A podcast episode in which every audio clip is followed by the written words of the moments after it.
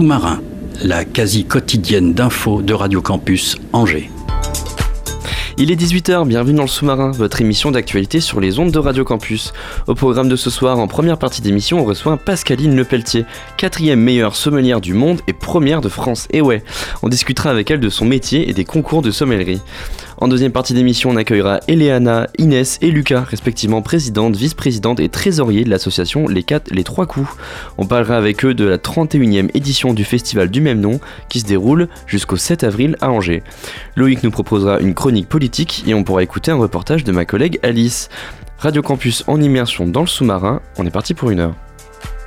18h-19h, le sous-marin sur Radio Campus Angers. Et alors on commence cette émission avec toi Loïc. Euh, ce soir tu vas nous, parler ferroviaire, un peu, de, un peu de train, ça fait plaisir. Euh, le gouvernement a annoncé un plan de 100 milliards d'euros étalé jusqu'en 2040 pour le réseau de ferré. Quel est l'objectif de l'État? Eh ben en fait si tu veux, euh, le but de l'État il est très simple. La Première ministre l'a déclaré dans son allocution du 24 février, je cite la Première ministre, Ces moyens exceptionnels pourraient nous permettre deux objectifs, mettre un terme au vieillissement du réseau et le moderniser. Car rappelons-le, nos voies ferrées ont pour certaines plus de 30 ans contre 15 ans pour les voies allemandes par exemple. C'est quand même le double. Vous l'aurez compris, le but euh, de ce projet est de changer une grande partie des rails pour le confort et la sécurité des passagers et du conducteur. C'est la mesure que le gouvernement veut réaliser en premier. Après, l'État souhaite créer un réseau de RER e dans les grandes villes, à l'image de Paris. En fait, ces RER e seront plus des TER augmentés, avec un train toutes les 15 à 20 minutes sans voie dédiée en gare, par exemple. Et comment on pourrait financer ce projet? Eh ben, Elisabeth Borne a émis l'idée d'une taxation des entreprises du secteur aérien et autoritier qui ont fait de gros bénéfices euh, ces derniers temps. Par exemple, la société Vinci Autoroute a touché plus de 4 milliards de bénéfices nets en 2022. Donc taxer les riches, euh, le gouvernement qui taxe les riches. Le gouvernement qui taxe les riches. Le gouvernement fait aussi rentrer une partie du financement dans ce projet, euh, de ce projet pardon, dans l'enveloppe transition écologique. Plus de trains ou plus de trains pardon ou de RER e est égal à moins de carbone rejeté dans l'atmosphère. Autre secteur qui, euh, autre acteur, je vais y arriver, a participé au financement. Les collectivités territoriales comme les régions vont également être amenées à cofinancer le projet. Et ce, projet de, Elisabeth Borne, est-ce qu'il est plutôt bien accueilli ou mal? Eh ben, malgré tout, certains jugent cette proposition trop imprécise sur quelques points. Réseau Action Climat estime que le montant doit être plus précis sur euh, la place accordée aux petites euh, lignes et aux trains de nuit comme alternative à l'avion. Euh, même si les régions attendent cela avec impatience, comme la région Auvergne-Rhône-Alpes, il reste à voir, selon elle, les engagements financiers concrets de l'État. Et oui, c'est bien les paroles, mais il faut des actes concrets derrière. L'exécutif assure une meilleure euh, desserte des villes là où il n'y a pas forcément de transport en commun. Le plus souvent, il y a des gares, mais elles ne sont plus desservies depuis longtemps, abandonnées, désaffectées. Ce serait une aubaine donc pour les habitants des petites villes qui seraient plus obligés, euh, qui ne seraient plus obligés de prendre leur voiture et donc mettraient moins de temps à se déplacer. Merci Loïc pour cette chronique. Mais je t'en prie. Le, train, c'est important. Le train, c'est important. Et factuellement, ça pollue moins que tous les moyens de transport. Ma collègue Mathilde a pu discuter avec Pascaline Lepelletier, euh, quatrième meilleure sommelière du monde et meilleure de France. C'est une conversation transatlantique que vous allez entendre puisque Pascaline Lepelletier habite maintenant à New York. On écoute ça tout de suite. Pascaline Lepelletier, bonjour. Bonjour. Vous êtes euh, sommelière, vous avez obtenu le titre de meilleur ouvrier de France en 2018, mais également de meilleur sommelier de France la même année. Euh, alors cette année, vous avez participé au concours de meilleur sommelier du monde et êtes arrivé en quatrième position. Euh, déjà, félicitations pour cette place. Merci. En deux jours, vous dégustez plus d'une centaine de vins, c'est énorme. Comment est-ce qu'on se prépare à ça? Comment est-ce qu'on prépare un, tel concours? Un, concours comme ça, ça se prépare. Euh, en fait, ça se prépare sur le sur le très long terme. J'ai fait des concours un petit peu de, de sommelier toute toute ma carrière, donc euh, je suis très tôt euh, les impératifs et la demande de ce genre de d'expérience. c'est quelque chose qui est assez intéressant parce que c'est à la fois des compétences physiques euh, goûter du vin, c'est quelque chose de très physique. Les gens ne s'en rendent pas compte forcément, mais euh, c'est un exercice euh, qui demande beaucoup d'attention, qui demande d'entretenir beaucoup bah, tous les muscles de la bouche. Donc, il faut une préparation assez importante par rapport à ça. Et dire que c'est concours très théoriques. donc, on fait aussi bien, on alterne des moments où il faut être incroyablement concentré sur ce qu'on sent et ce qu'on goûte, et d'autres où il faut être vraiment très concentré sur des connaissances d'un d'un haut niveau qui touche énormément de champs, de champs du savoir. Donc, je me suis on va dire, je me prépare quotidiennement depuis 20 ans parce que parce que je pense que c'est important dans notre métier de rester très affûté par rapport à l'évolution du monde du vin. Et pour ce concours en particulier, je me suis vraiment préparé euh, les six mois avant, avant, avec un entraînement de, de presque de sportifs de haut niveau, d'étudiants qui euh, qui veulent rentrer en classe préparatoire. Donc j'ai un petit peu combiné euh, des expériences passées que j'avais dans les dans ces deux domaines. J'ai fait du sport un petit peu en haut niveau et j'ai préparé des classes préparatoires. C'est vrai que quand on vous voit comme ça goûter les vins en un temps record, euh, en les en les décrivant un à un, on dirait presque une, une performance sportive, c'est vrai. Comment est-ce que justement vous parliez de de d'entraînement physique? Comment est-ce qu'on prépare sa bouche? On goûte, moi, je goûte du vin tous les jours déjà. Ça, au restaurant, donc je travaille dans un restaurant, on goûte tous les vins qui sont en salle, on goûte des vins pour acheter pour le restaurant. Donc déjà en moyenne, lorsque je travaille quotidiennement sans m'entraîner, je dois goûter, euh, je veux dire, euh, au moins une cinquantaine ou soixantaine de vins par jour. Donc on apprend à goûter, on apprend à, gérer l'alcool, euh, on apprend aussi à, interpréter ce que le, vin nous donne en bouche. Donc ça se fait au, fur et à mesure des années. c'est pas exactement la même chose au restaurant que dans un concours parce qu'au restaurant mon but est de savoir si le vin est bon pour être salé à mon client, pour éventuellement faire des accords mes pour savoir si je dois acheter un vin et, comment le vin peut éventuellement euh, se garder dans le temps. Dans un concours, c'est un peu différent parce qu'il faut que je reconnaisse des vins. Euh, et donc, vous développez votre votre sens du goût de manière à être incroyablement euh, euh précis sur des indices. Et ça, ça se fait avec le temps. Donc après, pour le concours, par exemple, on fait des gammes. C'est un peu comme le piano. voilà, on va dire, on est en Loire euh, je dois goûter, euh, je sais pas, des Cabernet Francs, ou je sais que devant moi, je vais avoir des vins de Cabernet Francs, qui est donc un, de nos grands cépages ligériens. Euh, bah, je peux faire une gamme où j'ai 10 vins, et ça va être 10 Cabernet Francs.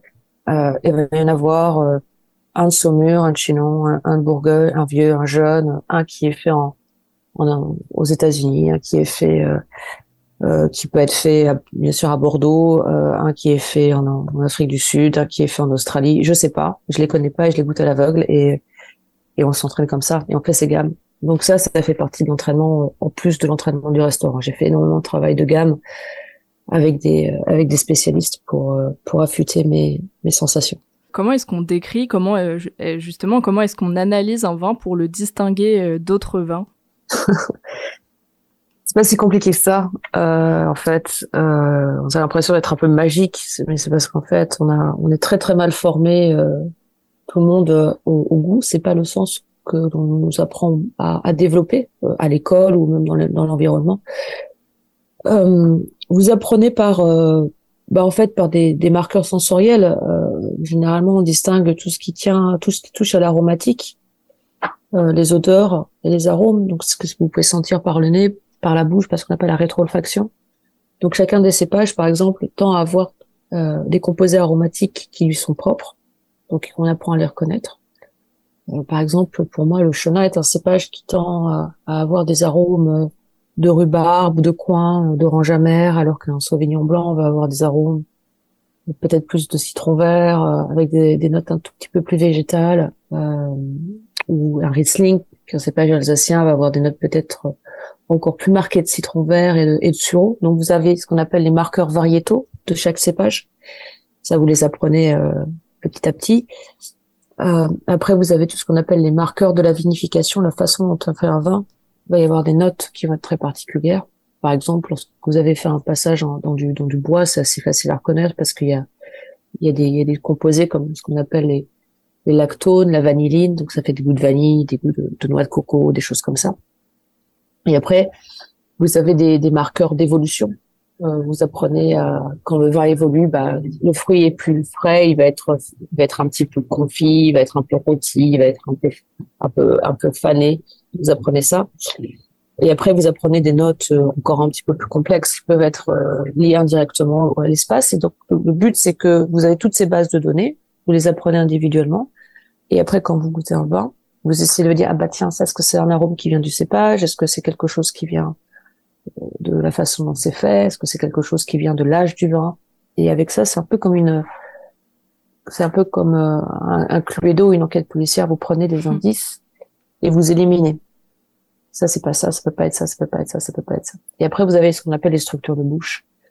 Euh, l'acidité, euh, le sucre, les tanins, l'alcool, éventuellement le, le, gaz si vous avez un vin effervescent comme un champagne. Et ce sont aussi autant d'indices sur euh, l'origine du vin. Et on apprend, on apprend à, à identifier un peu ce, cette structure. C'est un peu le squelette d'un vin qui jamais, qui ne jamais changera dans sa vie. Et si vous avez un vin qui a beaucoup d'acide, acidulé, c'est généralement un vin qui est fait dans des climats un petit peu plus frais. Avez un vin avec beaucoup d'alcool, a vraiment du soleil. Voilà. Donc c'est plein de, c'est plein de théories qui s'embriquent dans des sensations et on vous apprenait à les, à les connecter. Et vous dites, ah bah tiens, si je goûte ça ou si je sens ça, il y a des chances pour que ce soit ça, ça, ça, ça, ça, ça, et ça peut pas être ça, ça, ça, ça, ça. Et ça va dans la tête et c'est très rapide. Est-ce que cette description du vin, euh, est-ce qu'elle doit être comprise par n'importe qui ou est-ce qu'elle est quand même destinée à, à des connaisseurs de, de vin? Non, les langages du vin, alors il n'y a pas une langue du vin, il y a, vraiment des langages du vin.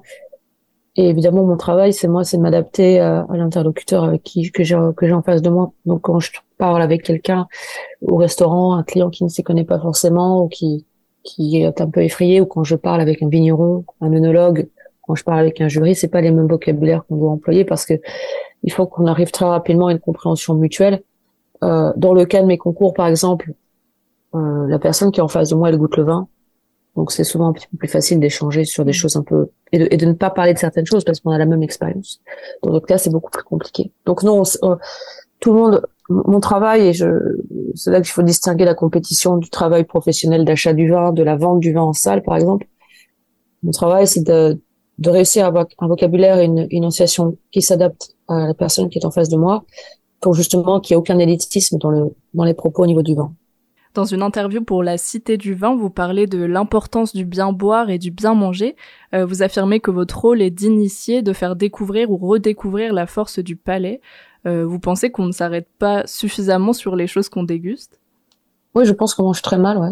Je pense qu'on mange très très mal hein. aujourd'hui, ouais. Ouais, ouais. Je, je crois que euh, l'évolution de notre alimentation a énormément été bouleversée au cours du XXe siècle, euh, pour le pour le meilleur et pour le pire en fait les, les progrès agro-industriels ont permis vraiment d'avoir euh, accès à une nourriture euh, d'une certaine qualité, mais d'une organisation qui a été poussée à l'extrême, avec euh, une alimentation qui, au, final, s'est appauvrie, en, tout cas en qualité nutritionnelle, dans ce que nous mangeons, avec beaucoup d'additifs, beaucoup d'édulcorants, beaucoup de beaucoup d'épices, une alimentation qui est très sucrée, très salée, et malheureusement, on a on a perdu le, le sens du goût. Enfin, on l'avait jamais vraiment eu non plus, mais c'est définitivement un sens qui a été, qui est encore oublié dans les enseignements pour les enfants. Et euh, je crois que l'alimentation euh, n'est plus vraiment. Alors c'est paradoxal parce qu'on a toutes ces émissions sur les chefs. Euh, voilà, je pense qu'il y, a un, il y a un regain aujourd'hui quand même du, du, du, manger chez soi ou de faire attention tous nos produits viennent. Mais c'est la clé pour moi d'une civilisation. La façon dont on s'alimente, c'est la clé la façon dont l'agriculture se, se, développe, euh, l'attention qu'on fait au sol, ça va se rendre dans les produits, les produits que nous mangeons, la satisfaction, le plaisir de manger, euh, le plaisir sensoriel, c'est bon, mais aussi le plaisir physique de savoir que ce qu'on met dans notre corps, c'est pas quelque chose qui va nous empoisonner, qui va nous rendre malades. Ce sont des choses auxquelles on fait pas vraiment attention en fait. Alors moi, je suis aux États-Unis, c'est une catastrophe. L'obésité, les maladies cardiovasculaires, euh, le choix alimentaire que vous avez dans les supermarchés, c'est c'est une honte. Ce que les enfants mangent à l'école, c'est une honte. Euh, Comment est-ce qu'on pourrait pallier à ça? Par l'enseignement ou? Il y a, c'est beaucoup de choses. C'est des volontés politiques, euh, évidemment, de, de, aussi de soutenir une agriculture un peu différente, pas que des industries euh, agro-industrielles de gros rendement où il faut mettre plus d'engrais. Il faut, on a des, on a des, en fait, on a des ingrédients qui sont tellement appauvris en termes de, de nutriments et de goût qu'il faut tellement dans les usines leur rajouter des choses pour que c'est du goût à chaque fois, je parle avec mes équipes, avec par exemple la tomate. Hein, vous prenez les tomates euh, de supermarché l'hiver, euh, c'est pas bon, c'est très, mauvais. Il y a que de l'eau, c'est pas bon. Vous prenez les tomates de jardin de l'été, euh, c'est bien meilleur. Alors les solutions, elles passent par beaucoup de choses. Elles passent par bah, bah, des volontés politiques, mais individuellement, peut-être manger manger moins, mais manger mieux. Alors c'est très difficile, hein, mais c'est pas je sais sur un sac de bonbons et de et de chips ou de choses comme ça, mais faire les choses soi-même réapprendre la, la, la, complexité du goût, se, se donner du temps, euh, cuire, cuisiner soi-même. Et on sait très bien que nos modes de vie actuels sont pas du tout faits pour ça. Hein. Le fait qu'en France aujourd'hui, euh, la restauration qui se développe, c'est la restauration, c'est le fast-food, avec tous les, les, problèmes que ça que ça pose, euh, est un symptôme. On est dans des dans des vies qui nous permettent pas en fait de nous arrêter, de d'être plus en phase avec nos cycles à nous alimentaires et les cycles naturels. Et le travail que je fais avec le vin, en fait, c'est c'est pas faire des leçons de morale du tout, c'est juste qu'on veut regoûter des choses qui sont vraiment faites, produites avec les cycles naturels, avec des éléments de qualité qui sont cuisinés, vinifiés d'une façon vraiment la plus respectueuse possible de ces qualités naturelles. Donc, quand vous mangez ça, bah, c'est bon. Vous subitement vous dites mais j'ai jamais goûté quelque chose comme ça. C'est vraiment délicieux et vous dites mais j'ai envie de regoûter quelque chose comme ça, c'est addictif, votre corps vous sentez bien, vous avez, vous avez pas de problème de digestion, vous avez pas d'allergie qui se développe, vous avez pas de maux de crâne qui se développe. Vous dites mais j'ai envie de ça et, ça c'est le travail euh, aujourd'hui. Euh, alors des restaurateurs, on, on, donne à manger aux gens, c'est quand même euh, c'est un acte fort hein, pour empoisonner les gens. On, on donne à manger aux gens, c'est très très fort comme acte. Et je pense que mon boulot et notre travail, enfin, en tant que sommelier, c'est de, de, faire attention à ce qu'on donne à manger aux gens. Et moi, dans mon cas, à ce qu'on donne à boire aux gens. Euh, et à réveiller ce sens du palais, cette force qu'ils ont en eux, ce monde incroyable de plaisir qu'ils ont en eux et qu'on a un peu oublié. Ouais. Alors vous êtes originaire d'Angers, vous aviez d'ailleurs remporté le, le, concours du meilleur sommelier en vin de Loire. Euh, quelle est la place du vin dans la région des Pays de la Loire? Est-ce que est-ce qu'il a une place particulière et, et quelle est sa spécificité? Hum. On est euh, la, la, vallée de la Loire on est, on est, sur plusieurs régions administratives. Hein. On commence parce que les, la loi elle commence dans, dans, le sud, pas très loin du Rhône, l'Ardèche, l'Auvergne, on monte. Euh, donc on a l'Auvergne, on a le, le le Sancerrois, le centre, après la, la Touraine, joue Saumur et le Muscadet. Pays Nantais, on va jusqu'au Fief vendéen. Euh, c'est, en termes de, en termes économiques et dans l'agriculture, le, le poste vin est un poste très important de la région. Euh, on est la troisième région viticole de France. Euh, on est une région qui rayonne à, à l'international. Euh, c'est une région avec une diversité fantastique. Euh, donc on a on a vraiment des, des, cartes à jouer incroyables au niveau du vin. Euh, c'est une région aussi qui culturellement euh, et historiquement s'est construite en partie autour du vin. Hein. Mmh. Euh, les centres de pouvoir royaux euh, au fil des au fil des siècles ont on, on crée des vignobles, les c'est une région qui, qui, qui ne peut pas ne, ne, pas ne, pas s'identifier en tout cas partiellement avec avec le vin. On peut voir des controverses. Alors des controverses la région, les, les, vignobles sont davantage au niveau des rivières. C'est pour des questions euh, de situation géographique, parce qu'on est à la limite. En, pendant longtemps, on était à la limite un petit peu septentrionale de la capacité à faire de la vigne. Et la région, elle a une douceur naturelle grâce à la rivière, grâce à grâce au fleuve, pardon. Euh, et donc beaucoup des vignobles sont plutôt à côté des rivières mais on sent bien que la, la viticulture a, a façonné euh, en partie le paysage et l'histoire de la région. C'est très très important et, et aujourd'hui le monde entier connaît la Loire. Euh, là, il y a, y a deux semaines, euh, y a, on, a, on, a, on a des salons des vins en, en Loire chaque année euh, qui, qui sont entre Saumur et Angers. C'est des, des dizaines de milliers de personnes du monde entier, du monde entier, de l'Asie, de l'Afrique du Sud, de la, des Amériques, bien sûr de tous les pays euh, nordiques, de l'Espagne, de l'Italie, ouais, euh, qui viennent goûter. C'est incroyable. Donc euh, c'est incroyable le rayonnement que le vin permet à, permet à la région d'avoir dans le monde. Voilà, donc on est. Est-ce que vous avez... région viticole. Pardon.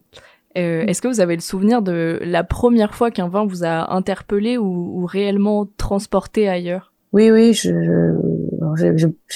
j'ai goûté du vin quand même assez tard dans ma vie, hein, même si je suis d'Angers, j'ai grandi à Angers dans la banlieue angevine, pas très Angers et, et Bushman. Euh, le vin c'était pas trop pas trop mon truc. Mes parents buvaient pas vraiment de vin, ils sont pas dans la restauration.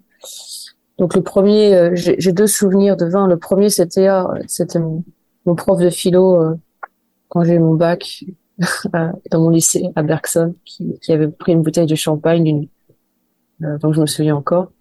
Je dis ah c'est pas mal ça après, j'ai fait de la philo. Euh, et quand j'ai voulu vraiment, euh, j'ai décidé de changer de carrière totalement lorsque j'ai goûté un vin de 1937, hein, un Nikem, qui est un vin liquoreux du Bordelais. Et ça, ça m'a, ça a été vraiment le vin qui a changé, qui a tout changé. Et le soir même, je, je décidé de devenir sommelière. Qu'est-ce que vous avez, ça vous a fait ressentir quel, quel genre de, de choses? Bah D'abord, c'était très bon. Euh, mais c'était, euh, vous voyez, c'était là où euh, l'expérience du goût euh, a, a, été incroyable. C'est-à-dire que cette, il y a eu une, il y a eu une, un moment un petit peu de dilatation du temps en goûtant ça. C'est-à-dire qu'il y a eu beaucoup de choses qui sont passées dans ma tête. Quand vous goûtez, quand vous faites vraiment commencer à goûter, ce qui est assez fascinant, c'est que on, on, le connaît tous, c'est la Madeleine de Proust, hein, mais vous avez des images mentales qui reviennent. Et vous avez beaucoup de choses qui arrivent dans votre tête, euh, qui sont stimulées par cette sensation. Donc il y a eu, il y a, il y a j'ai une espèce de vision de du soleil. J'ai eu l'impression de pouvoir voir des images de vendanges qui étaient faites en 1937, donc il y avait une espèce de noir et blanc. Et il y avait en même temps des, plus des couleurs, il y avait des sensations, il y avait du toucher. Donc il y avait, c'était une expérience polysensorielle très forte, avec beaucoup d'images mentales qui sont arrivées en même temps et une espèce de dilatation du temps. Donc je sais pas combien de temps cette cette cette gorgée a, duré, probablement 35, 45 secondes, ça devait être mmh. très court, mais la dilatation a été fantastique. Ça, j'ai l'impression que ça a duré beaucoup plus longtemps. Et je pense que ça, on le connaît tous, ces moments-là où on a quelque chose. Alors, je pense qu'on le on, on l'a plus sans doute en musique ou en regardant une œuvre d'art, parce que ce sont des sens dont on a plus l'habitude de, de, bah de, de, auquel on fait plus attention. Mais ce moment où vous, avez une sensation qui a, l'impression d'être infinie, et c'est ce qui s'est passé. Et j'ai adoré ça. Alors vous le disiez tout à l'heure, vous êtes philosophe de formation, vous avez fait une maîtrise de, de philosophie. C'est assez étonnant. Comment comment s'est fait la passerelle entre la philosophie et le vin? Assez tristement d'une certaine manière. Euh, je voulais être, euh, je, je, je, voulais être prof, j'ai enseigné, donc j'étais l'année où j'allais, je commençais à préparer mes concours, mes concours d'enseignement. Et euh, j'ai juste euh, j'ai eu deux choses. J'ai fait, euh, j'ai fait un, une dépression parce que je, je travaillais, enfin, j'étudiais vraiment beaucoup trop. voilà, je, je prenais pas assez de soin de moi physiquement non plus, donc euh, un burn-out comme il faut, bien comme il faut, et euh, une sensation d'un un petit peu aussi d'imposture intellectuelle euh, par rapport. À, j'étais très jeune, hein, j'avais, j'allais avoir 22 ans. je me, je me suis rendu compte que c'était, il y avait une grande marge de différence entre entre être capable d'écrire des dissertations et d'écrire une thèse ou faire un mémoire et, euh, et enseigner. Et j'avais pas forcément l'expérience de vie qui m'aurait permis d'être une bonne enseignante et de me retrouver, euh, de me retrouver à 22 ans avec une classe de terminale. Donc, euh, donc j'ai décidé la, la, la, dépression, l'arrêt et tout ça, ça m'a, ça m'a obligé à prendre une année off, une année sabbatique, ou pour voilà pour pour me, retrouver, bah, j'ai décidé de travailler. Donc, je vais travailler dans plein de petits trucs. Euh, c'est assez compliqué en France. C'est pas facile d'être travailler quand on faisait pas de pas d'assurance, pas de C'était voilà. et je suis arrivée en cave. Je suis allée dans une cave à vin parce que mon prof de philo aimait bien le vin. Donc, j'ai commencé à travailler dans une cave. Je bougeais des caisses, euh, j'ai rangé des bouteilles, j'ai ouvert ouverture, fermeture du magasin, j'ai bossé quoi. Et l'été, j'ai commencé à bosser chez les traiteurs. Est-ce qu'il y a un point commun finalement entre, entre ces deux domaines, entre la philosophie et, et le vin? Bien sûr, il y a, il y, a, il y, a, il y, a, il y, a, il y a des passerelles effectivement. Autrement, je serais, je, pense que si j'avais pas eu euh, la, la, je suis nourrie intellectuellement par le vin de manière incroyable. Le vin est, est un, est un des, un des produits, une création humaine incroyable qui, au sens, une fois encore, de beaucoup de civilisations et de l'humanité. Et le vin permet une lecture du monde tout aussi riche que la philosophie. C'est-à-dire que euh, si vous êtes intéressé, je ne sais pas, que ce soit la religion, la morale, l'éthique, l'esthétique, l'économie, la biologie, la physique, la chimie, euh, les gens passent, l'histoire évidemment, la géographie évidemment, vous allez pouvoir trouver un angle d'accès dans le vin. Le vin peut vous permettre de, de toucher tous ces domaines, mais avec un ancrage euh, dans, dans le, une fois encore dans, dans la nature et, et avec un plaisir esthétique. Donc ce que j'avais comme plaisir en philosophie à réfléchir sur plein de domaines différents et sujets différents, je l'ai eu dans le vin parce que ça me permettait de faire exactement la même chose et tout en ayant euh, quelque chose d'incroyablement concret euh, et qui est un, un, des produits euh, les plus intéressants pour euh, pour vivre, apprécier et repenser la distinction entre la nature et la culture, entre notre relation au monde en fait. La façon dont on boit, la façon dont on mange, la façon dont on habite le monde. Donc c'est très très fort en termes d'anthropologie et de sociologie, et c'est des, des, domaines qui me fascinent. Donc euh, ça me permet vraiment d'allier les deux. Ouais, je suis très très contente d'avoir trouvé le vin, enfin que le vin m'ait trouvé, on va dire. Ça fait maintenant plusieurs années que, que vous habitez à New York, vous travaillez dans un restaurant qui s'appelle Chambers. Qu'est-ce qui vous a appelé là-bas et qu'est-ce que qu'est-ce que vous avez appris euh, ou découvert sur le vin en habitant dans cette grande ville? euh, J'ai eu la chance en fait de travailler pour un pour un groupe euh, de restauration belge qui avait une basée à Paris et qui préparait l'ouverture de restaurants basés sur le concept du bien-être et du bien manger nutritionnel et qui ont ouvert une, une antenne à New York. Donc le but était au départ que je reste quelques mois et et j'ai eu la chance de, de, pouvoir y rester maintenant depuis quelques années. Ça fait bientôt 14 ans que je suis à New York.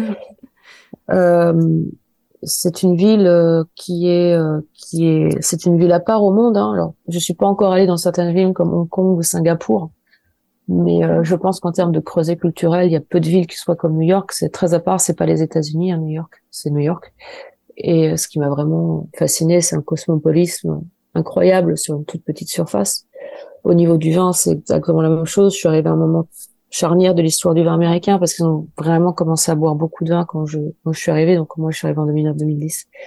On est passé d'une culture de la bière et du cocktail à une culture du vin avec une clientèle. Euh, bah, ils sont très curieux hein, euh, de tout et euh, ils viennent de tous les horizons. Donc en termes de d'ouverture au monde, moi, ça a été un, plaisir incroyable. Quoi. Il y a vraiment tous les vins du monde ici. il y a toutes les boissons du monde ici on va, on va au-delà de ça. On a les plus grandes crues de thé, de café, euh, les très grandes bières, euh, les cidres, euh, les très grands spiritueux. Et après, les boissons les plus inconnues que vous pouvez avoir de la Corée du Sud ou alors des choses de toute l'Amérique centrale. Vous les avez aussi ici avec les gastronomies qui vont avec. Donc, ce qui m'a, j'apprends tous les jours ici. C'est une énorme école d'humilité parce que vous pouvez vraiment pas vous dire expert parce qu'en fait il y aura toujours quelqu'un dans son domaine qui connaîtra plus que vous. Quelle place elle a la, la sommellerie aujourd'hui? Est-ce que est-ce qu'elle a une place importante? Est-ce que vous pensez que c'est un métier euh, qui a de de, de l'avenir? Oui, je pense absolument que la sommellerie est un est un métier d'avenir. Alors la sommellerie c'est avant tout euh, alors aujourd'hui la sommellerie a une définition relativement large, elle s'est élargie avec euh, l'évolution du de l'approche du vin. Donc avant le sommelier, c'était vraiment quelqu'un dans des restaurants avec des brigades et des restaurants d'un certain standing le sommelier tel qu'on le connaît, c'est quand même quelque chose de très récent. Hein, c'est depuis le, début du XXe siècle. Euh, donc c'est eu cette sommelier de restaurant et maintenant depuis une vingtaine d'années, on voit qu'on a beaucoup de choses. Des sommeliers cavistes, des sommeliers dans les bars à vin. On a... Mais euh, donc, le métier va évoluer. Mais quand vous êtes euh, d'abord en restaurant, plus que sommelier, vous êtes une personne de restaurant. Donc il y aura toujours des, des gens au restaurant. Hein. Moi, je suis d'abord quelqu'un d'un restaurant. Mais on va continuer à avoir des spécialistes des boissons et ça, oui, c'est de, il y a une demande. Je pense que la clientèle, elle est très curieuse de ce qu'elle peut boire. Euh, elle, est, très intéressée. C'est quelque chose qui accompagne leur repas. Et avoir quelqu'un dans des restaurants qui soit spécialiste de ça, qui puisse trouver la bonne bouteille, ou le bon, le bon thé, le bon produit pour quelqu'un de son expérience, c'est une valeur ajoutée énorme pour le pour l'établissement et, et une valeur ajoutée énorme pour l'expérience de la, de la clientèle. Donc la sommellerie, pour moi, elle, est qu'au début de la chose. Elle va évoluer, elle va, elle va sans doute euh, continuer à, changer un petit peu ses codes, mais je la vois pas s'arrêter de si peu. Au contraire, c'est un métier d'avenir.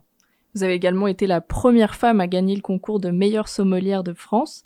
Euh, c'est un, c'est un milieu qui historiquement est plutôt masculin. C'est quoi votre, votre regard par rapport à tout ça? Bah, c'est un métier effectivement, c'est un corps de métier qui a été longtemps masculin, mais c'est, c'était vraiment par rapport. il faut, vous avez tout à fait raison. Il faut relativiser cependant en mettant ça en parallèle avec euh, nombre d'activités qui étaient qui étaient interdites ou qui étaient quand même euh, non valorisées pour les femmes à l'agriculture pendant très longtemps. Les femmes travaillent dans l'agriculture, mais n'avaient pas le même statut que les hommes. C'est la même chose en viticulture. Euh, c'est la même chose dans les restaurants. Regardez les chefs femmes et hommes. Enfin, il y a eu la, la femme a, a, fait la statut de la femme a quand même dû se battre dans énormément de domaines pour accéder euh, à une reconnaissance qui est quand même récente. Euh, dans la sommellerie, bah, c'est aussi la même chose. Euh, en plus, nous, on est dans des, métiers où, euh, voilà, on est des métiers qui sont généralement à contretemps. On travaille le soir, on travaille le week-end, on travaille durant les vacances. Donc, c'est des métiers qui, qui étaient fermés, qui se sont ouverts, mais qui aujourd'hui doivent se repenser pour permettre aux femmes de continuer à exercer leur talent. et un des gros problèmes qu'on voit, c'est qu'on a beaucoup de jeunes qui sont qui vraiment qui arrivent et qui sont super bien et qui aiment leur métier mais après une fois qu'on commence à voir les questions de la famille et de l'organisation familiale bah, généralement, euh, généralement, c'est là qu'on voit que des carrières s'arrêtent euh, ou se transforment. Donc, il y a peut-être des questions. C'est une réflexion plus globale sociale sur euh, sur la, la, la, famille, le poste de la famille ou les, aides qu'on peut avoir pour continuer à exercer son métier. C'est très compliqué de rester sommeiller en travaillant le soir quand on a des enfants. Donc, c'est des, des questions plus globales. Les talents sont là. On n'a jamais autant de jeunes femmes dans les écoles hôtelières. Euh, en sommellerie. Il n'y a jamais eu autant de femmes vigneronnes, euh, œnologues, journalistes, critiques du vin. Donc ça arrive, c'est là. Après, il faut donner juste les moyens. Euh, peut-être c'est une organisation sociale à repenser pour que certains métiers puissent puissent voir des femmes avoir une carrière fantastique jusqu'à la fin. Enfin, je sais ce qu'elles veulent quoi. Eh ben, merci à vous, Pascaline Lepelletier, d'être passée sur les ondes de Radio Campus Angers. Merci beaucoup pour votre temps. Merci beaucoup. Et merci à Mathilde pour cette super interview. Restez bien à l'écoute du Centre FM, on se laisse pour une petite pause musicale.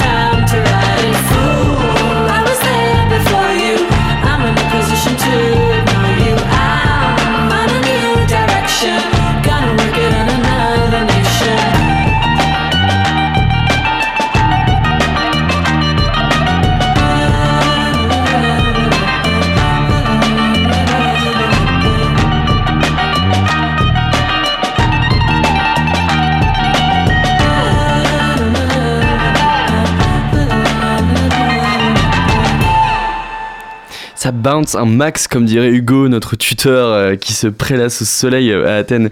Il est 18h34, vous êtes toujours sur les ondes de Radio Campus. On vient d'écouter Another Nation de, de l'artiste Stella. 18h-19h, le sous-marin sur Radio Campus Angers. Alice s'est rendue, ma chère collègue Alice, euh, qui est en formation civique, s'est rendue au Shabada, un atelier de confection de pédales de guitare. Ouvert à tous, elle a pu discuter avec les gens qui participaient à l'atelier. On écoute ça. Le samedi 18 février, le Shabada accueillait un atelier de construction de pédales delay. L'atelier était animé par Baptiste et Denis, les fondateurs de l'entreprise Collision Devices. Bonjour, donc moi c'est Baptiste, je suis le cofondateur et co-dirigeant de la société euh, Collision Devices. Et moi c'est Denis, euh, voilà, j'ai créé la boîte avec Bat aussi. Euh, donc rapidement nous on fait des pédales d'effet, donc c'est des petits boîtiers avec de l'électronique à l'intérieur qui sont au pied des guitaristes ou même être utilisés sur synthé, enfin sur toute source audio. Et ça sert à modifier le son. Voilà, donc nous on crée nos propres effets et on a monté ça avec Baptiste en 2018, maintenant on est, on est quatre, on a deux potes qui travaillent avec nous aussi. Alors du coup, l'atelier d'aujourd'hui consiste à présenter euh, ce qu'est une pédale d'effet et particulièrement aujourd'hui une pédale de delay, donc qui est fait pour euh, répéter euh, le son dans le temps. Et le but, c'est vraiment d'apporter les techniques de base de la fabrication, d'apporter un petit peu de technique et de leur présenter des schémas électroniques, d'essayer de comprendre avec eux comment ça fonctionne, pour qu'ensuite, pourquoi pas, ils puissent refaire ça à l'avenir chez eux en do it yourself. Il y a pas mal d'étapes différentes. L'étape qu'on ne voit pas aujourd'hui mais qui est primordiale, c'est euh, le design, que ça soit visuel, donc euh, l'agencement de la pédale du produit, ou euh, la création électronique à l'intérieur, donc comment on traite le signal. Ça c'est une étape qu'on ne voit pas aujourd'hui parce que c'est du développement qui serait trop complexe pour être abordé en une seule après-midi. Donc voilà, on, a essayé de résumer ça au début pour qu'ils comprennent bien d'où vient le montage qu'ils vont assembler. Et après, au niveau des différentes étapes qu'on va voir sur l'atelier, c'est bah, l'appréhension du schéma, ensuite euh, comment est-ce qu'on agence les composants sur une carte, comment on les place dessus, comment on vient les souder, euh, les mettre ensemble, quoi, et comment on va mettre cette carte dans le boîtier et faire en sorte que ça soit propre et qu'il n'y ait pas de, court-circuit, qu'il n'y ait pas de faux contact, que tout soit bien adapté à une utilisation après en live pour pas qu'il y ait de panne. Quoi. Il y a une majorité de musiciens, ce qu'on a pu tester avec eux euh, sur leur euh, pedalboard et avec leur guitare. Mais il y a des gens aussi qui travaillent déjà un peu dans le domaine de l'électronique, qui sont pas forcément musiciens, qui sont juste curieux. Donc il y a vraiment un peu tout type de profil euh, ici. Quoi dans le milieu de la musique aussi en général, les garçons sont beaucoup plus représentés que les femmes. Là, on peut carrément le constater. Sur, euh, on est une, euh, entre 10 et 15, il n'y a que des garçons, quoi. Ce qu'on trouve euh, dommage. On aimerait bien que ça soit ouvert à toutes et tous. Même que ça soit au niveau de la participation aux ateliers ou que ça soit au niveau. Enfin, quand on voit les différents acteurs qu'il y a, nous, dans l'industrie de la musique, il y a peu d'entreprises qui sont représentées par des femmes. Et après, on salue celles qui arrivent à, à se faire une place en tant que groupe ou en tant que technicienne ou en tant que manageuse ou tous les autres, euh, tous les autres postes. Quoi. On a fait un premier atelier basé donc sur euh, un effet qui s'appelle la fuzz, qui lui était plus simple euh, dans sa fabrication, une pédale qu'on peut plus facilement refaire chez soi. Par contre, le delay demande quelques connaissances un peu plus techniques, ce que Denis vient apporter justement en amont. On mâche une certaine partie du, travail pour que ce soit un peu plus facile, mais aussi on, les laisse faire pas mal de boulot, histoire qu'ils rentrent vraiment dans le vif du sujet. C'est trop cool et euh, ouais, c'est vraiment le but, quoi, c'est d'essayer de faire euh, grandir les gens en capacité, enfin, qu'ils puissent voir autre chose, les ouvrir à autre chose. Et, euh, nous aussi, ça nous, ça nous nourrit de pas mal de choses au niveau des échanges avec, avec les gens qui sont là. Ils suggèrent des, des effets, enfin, on a leur retour sur pas mal de trucs. Donc en fait, je pense que c'est bénéfique pour tout le monde, c'est cool. En fait, là, le modèle qu'on fait aujourd'hui, qu'on fait assembler, c'est pas un modèle qu'on vend, c'est un montage qu'on a travaillé pour l'occasion. Par contre, on développe et on fabrique d'autres modèles de pédales d'effet qui sont plus complets et plus complexes que ce qu'on fait aujourd'hui. Déjà là c'est euh, un premier pas dans le monde des effets et dans le monde euh, de, l'électronique aussi, euh, du DIY comme disait Baptiste. L'idée c'est vraiment d'insuffler ça pour que les gens aussi, quand ils utilisent les pédales, ils savent un peu comment c'est fait, ils savent s'il y a un souci, comment dépanner, les premières choses à regarder eux-mêmes. Donc ouais c'est vraiment d'essayer d'insuffler ça. Quoi. Il y a la possibilité de venir sur place pour voir comment sont assemblées nos pédales. Après on n'est pas exactement sur le même process que ce qu'on fait aujourd'hui, on est sur quelque chose de plus d'un poil plus industrialisé où on travaille avec beaucoup de sous-traitants. C'est pas les mêmes process que de faire du euh, do it yourself parce qu'on n'a pas aussi les mêmes exigences et enfin même les mêmes euh, quantités, etc. Mais ouais, c'est carrément l'occasion de venir voir sur place comment sont travaillés les produits, sachant que tout est fait localement, donc ça résonne encore plus quoi. Ouais, c'est hyper important et c'est ce qu'on essaie de développer euh, au cours des années euh, qui, ont précédé et qui vont suivre justement. Travailler vraiment avec des acteurs locaux, on travaille avec des gens euh, pour les boîtiers en aluminium qui sont basés à Chemillé, pour les cartes électroniques ça, ça situe à Nantes, la sérigraphie c'est à Cantenay-Épinard. Donc c'est vraiment hyper intéressant pour nous de replacer de l'humain au centre en fait du projet et de valoriser en fait ces projets à travers tous ces acteurs locaux. J'appuie ce que dit Baptiste, je trouve ça plus logique en fait que nous on s'investisse localement et puis euh, vu qu'on travaille localement avec des fournisseurs, avec euh, des groupes, etc., ça a du sens quoi. Ça fait un petit tissu qui commence à se monter. Le but c'est que les gens viennent encore plus à des ateliers comme ça, qu'il y ait des initiatives qui se montent aussi, que les gens n'hésitent pas à faire leur propre truc. Euh, comme nous on a créé notre propre délire ensemble.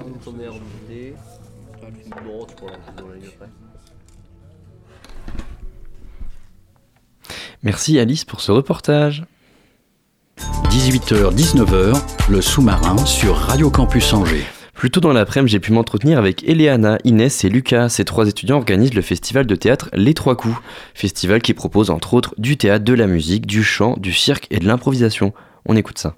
Bonjour Eleana, Inès et Lucas, vous êtes membres de l'association Les Trois Coups, euh, vous êtes euh, respectivement présidente, vice-présidente et trésorier.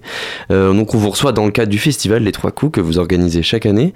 le début c'était hier, le 1er mars, comment ça s'est passé? Vous avez des blinis dans le ventre là, vous nous racontiez un peu en off, et du crément, mais à part boire, vous avez fait quoi de beau? Euh, bah, C'était assez spécial parce que euh, c'est la première fois qu'Inès et moi on se retrouve euh, à gérer tout ça. Et on a eu une soirée assez particulière aussi parce que nous on a fait le discours d'ouverture. Mais sinon tout s'est bien géré. on a fait un petit buffet, on a fait la, la première pièce du festival, donc c'est La Souricière, mmh. mise en scène par Hélène Nouzy, mmh. voilà, qui va être encore représentée deux fois. elles sont toutes représentées trois fois durant le festival. Et donc on peut dire que c'est un bon début? Enfin, vous êtes satisfait de, de, de cette, cette ouverture? Ah oui, ah oui, non, c'est un succès. Euh, esthétiquement, déjà, c'est un succès parce que on... c'était très plaisant de, mm. de, de, voir en fait euh, l'essor, euh, tout ce qui s'est, tout ce qui, est, qui était un petit peu mis en place. C'est un an de travail mm. et là tout va se tout va s'enchaîner voilà c'est ça et en fait le, public est au rendez-vous donc on est très heureux c'est le 31, 31, c'est la 31e édition de ce festival. C'est un peu un classique à Luco, j'imagine, euh, et dans le monde étudiant en juin. Ça doit mettre une sacrée pression d'organiser un festival euh, qui a une telle histoire. Ça met un peu de pression, oui, euh, parce que on a aussi eu avant un président qui est resté trois ans, donc qui a quand même bah, qui a pu suivre le truc un peu. Qui a beaucoup suivi.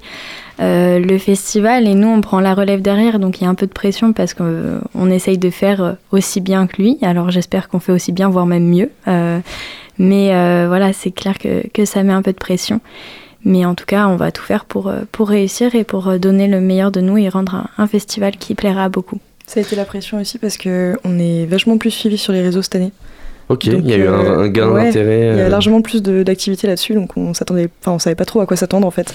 D'autant plus qu'on a fait énormément de public en décembre pour le premier événement, donc euh, ouais ça fait un peu peur, mais c'est cool. Et c'est parce que quoi, vous avez mieux pris en charge euh, la, com cette année euh, sur Insta, sur Facebook, sur ou c'est une conjoncture que vous n'arrivez pas à expliquer, le fait que les réseaux ça ait pris. c'est le temps, je pense. Hein.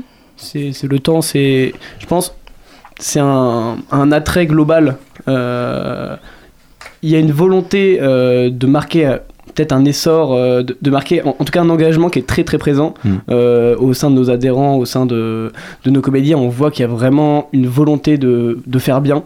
de mener un projet jusqu'au bout, de le mener pour faire plaisir au public, mm. de véritablement offrir plus qu'un spectacle et que des spectacles même puisqu'il y a des représentations sur tout le mois de mars et de début avril et donc c'est c'est une atmosphère qui est là qui s'entretient depuis, euh, depuis le début de l'année. Et bah, c'est très beau à voir. C'est très beau à voir.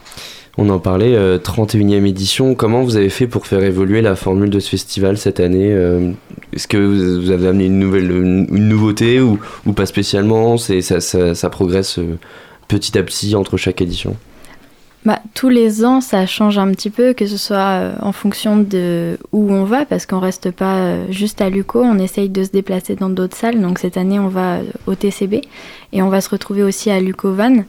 donc voilà, c'est aussi c'est des nouveaux partenaires qui se créent et puis c'est des, des, partenariats avec d'autres assos. On va faire des soirées musicales, on va recréer un partenariat avec pour faire de l'éloquence, donc avec Angéloquence ici à Luco. C'est quoi, c'est un concours d'éloquence C'est Angéloquence, c'est une asso euh, qui, pour travailler l'éloquence. Et donc, euh, nous, on va mettre ça sous le signe de l'improvisation et l'éloquence pour euh, que les gens apprennent en fait à, parler. Hmm. C'était une de nos volontés aussi cette année. On a mené un projet différent parce qu'il n'y avait plus d'assaut d'improvisation. Et du coup, on a repris un peu la branche et on a recommencé là-dessus. Donc, c'est quelque chose qui plaît pas mal aussi. Donc, c'est vraiment fun.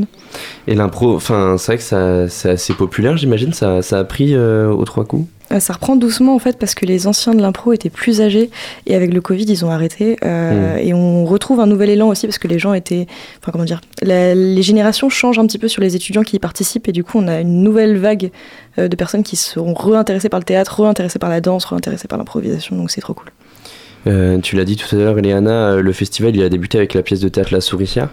Euh, c'est une pièce plutôt connue, c'est une histoire de meurtre par, écrite par Agatha Christie en 50. C'est une des plus représentées dans le monde, enfin je crois que c'est même la, la plus représentée dans le monde. pourquoi est-ce que vous avez voulu ouvrir le festival avec cette pièce? Euh, déjà, c'était une metteur en scène pour qui on avait beaucoup de confiance. C'est sa troisième pièce euh, cette année. Enfin, elle, on avait déjà fait euh, l'année dernière et l'année d'avant aux trois coups. Et le projet nous bottait pas mal quand même. C'était vachement dans l'esprit de ce qu'on voulait faire passer. En plus, le thème cette année, c'est le secret. On a Mhm. un thème tous les ans. les pièces s'y retrouvent vachement. Et elle commençait bien le festival dans le sens où bah, justement la souricière c'est un secret global, mais je vais pas vous en dire plus. Et euh, cette, cette, euh, cette metteuse en scène, euh, c'est une étudiante ou c'est une professionnelle qui travaille avec vous? Comment, comment ça marche avec les metteurs, Alors metteurs en ouais, scène? justement, c'est pas. euh, même si notre, euh, notre local est à Luco et qu'on travaille beaucoup à Luco, c'est ouvert aux jeunes de moins de 30 ans et aux étudiants au niveau de la participation. euh, J'entends le- les comédiens et les Mhm. metteurs en scène. En l'occurrence, Hélène, elle travaille. Voilà, elle a été étudiante avant, elle a fait une licence et elle a continué. Maintenant, elle travaille et elle est encore avec nous. Donc, c'est vraiment pour montrer que c'est du partage entre toutes les générations. C'est vraiment ça qui est cool. Vous présentez des, des pièces originales et des pièces écrites par des étudiants, étudiants, étudiantes. Euh, co- comment se font le, le choix des scènes, j'imagine- des pièces, pardon J'imagine que c'est en début d'année où vous, vous commencez à travailler euh, pendant, pour, pour toute l'année et pour, pour le festival. Comment vous faites les choix euh, Alors, on a plusieurs, euh, on a plusieurs étapes. Une de nos premières étapes, c'est d'abord euh, d'organiser un appel à, à projet. Donc là, on, on reçoit plusieurs projets de, de metteurs en scène euh, qui veulent mettre euh, voilà, des, des écritures euh, ou euh, même des, des réadaptations de pièces qui sont déjà connues. Et cette année, on a mis en place euh, des auditions pour les metteurs en scène.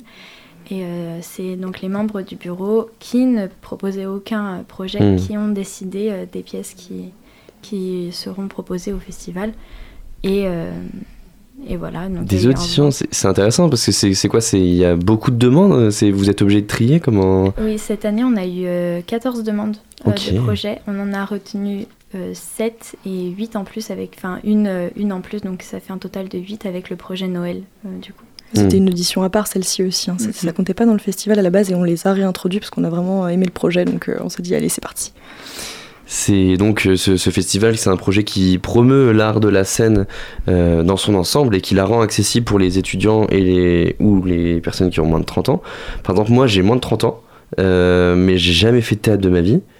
Je peux m'inscrire en début d'année prochaine si je reste à Angers, comme- comment ça marche? Ouais, carrément. Bien sûr. Je viens, je viens à l'assaut et coucou, euh, et, et je peux passer à la fin de l'année en ayant fait un an de pratique. Ah, mais bien sûr. C'est ça. C'est le but, en fait. C'est de, de donner le les moyens aux gens qui n'ont pas fait de théâtre ou qui sont intéressés ou autres, ou même des gens qui en font depuis des années, de pouvoir pratiquer et, et de s'entraîner, de découvrir. Et, et voilà, il n'y a pas besoin d'être expérimenté pour en faire. Hmm. Il y en a qui en font depuis qu'ils ont 6 ans, il y en a qui, font, qui en font depuis le lycée, il y en a qui en font depuis cette année. Euh, c'est vraiment très très varié. Puis c'est une opportunité énorme aussi quand on voit le prix euh, d'ouverture des salles de spectacle aujourd'hui ou même de créer Ouais. le festival. Euh, là, on donne l'opportunité à énormément de gens de faire quelque chose qu'ils n'auraient pas fait euh, autrement en fait. Mm. C'est vraiment trop fun. Oui, parce qu'il faut dire, les tarifs, c'est hyper abordable. hein. C'est quand même 5 euros tarif plein, 3 euros tarif réduit. Donc évidemment, étudiant, c'est 3 euros. Et pareil, ça, c'est, enfin, je me doute, la la réponse c'est oui, mais c'est évidemment fait exprès pour euh, qu'il y ait plus d'étudiants qui, qui puissent venir. C'est ça. Et d'ailleurs, la fermeture va être euh, à prix libre justement dans ce, cet esprit de pouvoir accueillir un peu tout le monde et que même euh, sans budget, on puisse assister à un spectacle. Donc le, le 1er avril. Non, c'est ça Euh, la c'est fermeture le 7 avril. 7 avril, pardon, excusez-moi. Oui. Euh, la majorité des, des représentations, elles se déroulent quand même à Luco, euh, dans. Ça vous, c'est quelque chose qui vous prive d'un public, de quand même de, de faire la majorité de, de vos de, des représentations entre vous à Luco? J'aurais tendance à dire pas forcément parce que euh, c'est alors on va quand même avoir un public étudiant euh, qui va venir principalement de la De Cato, Luco. ouais. mais euh, mais après on va avec la enfin la pub qu'on fait après euh, avec nos flyers etc on va avoir des gens euh, qui viennent de l'extérieur et sur nos flyers on met en plus des plans euh, de Luco pour pouvoir trouver les salles etc donc ça permet aussi de pas fermer au public extérieur et de vraiment bah, pouvoir trouver les salles assez facilement, etc. Et notre but, c'est de- d'ouvrir à tout le monde. Et, et voilà, on espère que cette année, il y aura plein de monde qui va venir, parce Mm. que c'est la 31e quand même. Et, euh, et, justement, ça fait quand même 30 ans que ce festival se déroule majoritairement dans l'UCO. Là, vous avez commencé à l'ouvrir avec, euh, donc vous avez dit le TBF et UCOVAN, c'est ça le TCB. C'est le du champ de bataille en fait. Pardon, excusez-moi. euh, Est-ce que vous avez envie pour les années de prochaines, alors je ne sais pas si vous continuerez à être bénévole dans cet assaut-là, euh, l'année prochaine en fonction de vos parcours étudiants, mais est-ce que vous aurez envie de continuer euh, pour bah, aller dans des lieux plus communs qui sont pas l'UCO, qui, qui est un peu en marge du centre-ville, qui, qui est pas forcément accessible pour beaucoup de gens bah, En fait, ça évolue tous les ans. C'est-à-dire qu'il y a quelques années, on pouvait être dans d'autres lieux. Là, par exemple, on va à Vannes, donc c'est un partenariat qu'on essaye de faire euh, avec Luco Vannes, justement parce que nous, on est issus de Luco. Mmh. Euh, bon, évidemment, tout le monde euh, n'est pas euh, étudiant, mais c'est quand même notre lieu où on est de mmh. base. Donc on a commencer à créer un échange. Donc, ils vont pouvoir venir, euh, eux, dans le cadre de leur festival l'année prochaine aussi. On va essayer de pérenniser cet échange-là. Après, là, on travaille avec le TCB. L'année dernière, on a travaillé avec le 122. Euh, tout change un petit peu tous les ans et ça évolue en fonction aussi du bureau et de. Ce qui est bien avec euh, les trois coups, c'est que c'est vraiment une passation de génération. Mmh. Donc, les idées peuvent changer tous les ans et on peut tous les ans trouver son bonheur avec quelque chose de différent, en fait. Tu, tu voulais ajouter quelque chose ou pas? Non, j'ai cru. Ah non, je pense que tout a été euh, expliqué, mais, euh, mais on, on, on, crée des ponts. Euh, non, pardon, on bâtit des ponts, euh, on crée des routes, euh, mais en fait, on essaye d'étendre pour toujours proposer un, un, public plus large, plus large possible, de pouvoir avoir accès à ça, tant spectateurs que comédiens. Mmh. Parce que d'un côté, en se faisant connaître, on permet à de nouveaux comédiens de se créer, potentiellement à des comédiens de presque même de profession qui veulent se lancer là-dedans, mmh. parce qu'il y, y, a notamment aux trois coups des personnes qui, euh, qui en font euh, leur parcours professionnel, euh, notamment en montant des pièces et qui, qui continuent dans ce domaine-là. Mais également pour un public qui n'a pas forcément les codes. A, voilà, exactement, qui n'a pas forcément l'habitude, qui n'a pas forcément qui est, qui est, pas forcément dans forcément un milieu théâtral. Mmh. Et euh, nous, notre but, c'est vraiment de donner accès aux gens. Et là-dessus, il y a un large panel, c'est-à-dire qu'on on a des pièces tant classiques que contemporaines. On, a, on avait du Agatha Christie euh, hier, qui repassera euh, mmh. dans d'autres, d'autres, d'autres dates, mais on a également des pièces comme 12 hommes en colère, qui est donc une pièce assez classique, et on a de l'autre côté des créations étudiantes. Donc on est sur un large panel euh, de choix euh, de, de, pièces, ce qui permet de toucher euh, plus de personnes en tout cas. Et il y a aussi euh, l'objectif un peu de dépoussiérer le théâtre parce que même si vous Bien proposez sûr. du chant, de la musique, du cirque, euh, de l'impro, euh, vous proposez, enfin le, le chœur c'est quand même des, des, des, pièces de théâtre écrites, mises en scène, etc. C'est aussi une, une, volonté pour vous de, de dépoussiérer un peu et de proposer, de montrer que le théâtre c'est pas forcément chiant. Ouais, c'est ça. Et puis historiquement, c'était du théâtre. En fait, ça a été créé en 92 par euh, la filière humanité qui voulait euh, justement faire du théâtre et au fur et à mesure, ça a évolué. Donc, il y a eu du cirque, évidemment. Il y a eu euh, d'autres projets, donc que ce soit de la danse, de la musique, etc.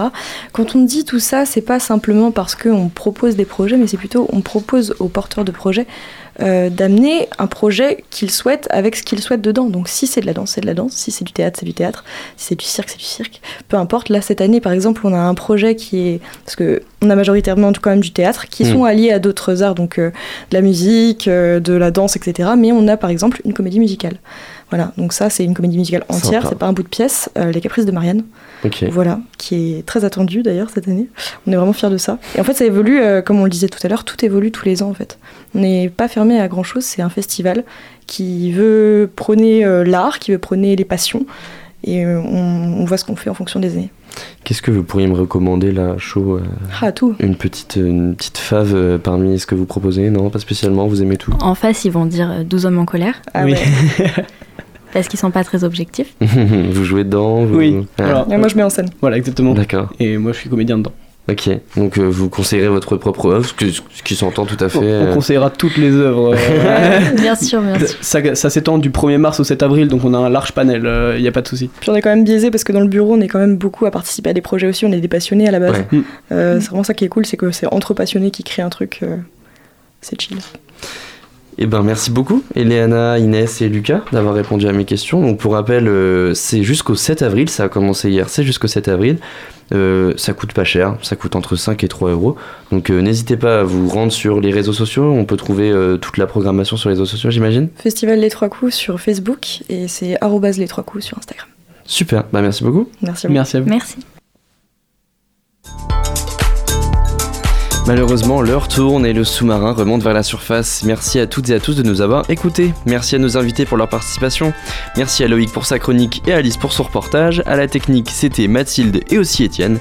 Et en parlant d'Étienne, merci à lui parce que c'est notre programmateur musical. On se retrouve demain à 18h pour le prochain sous-marin. Et d'ici là, n'oubliez pas, les bonnes ondes, c'est pour tout le monde.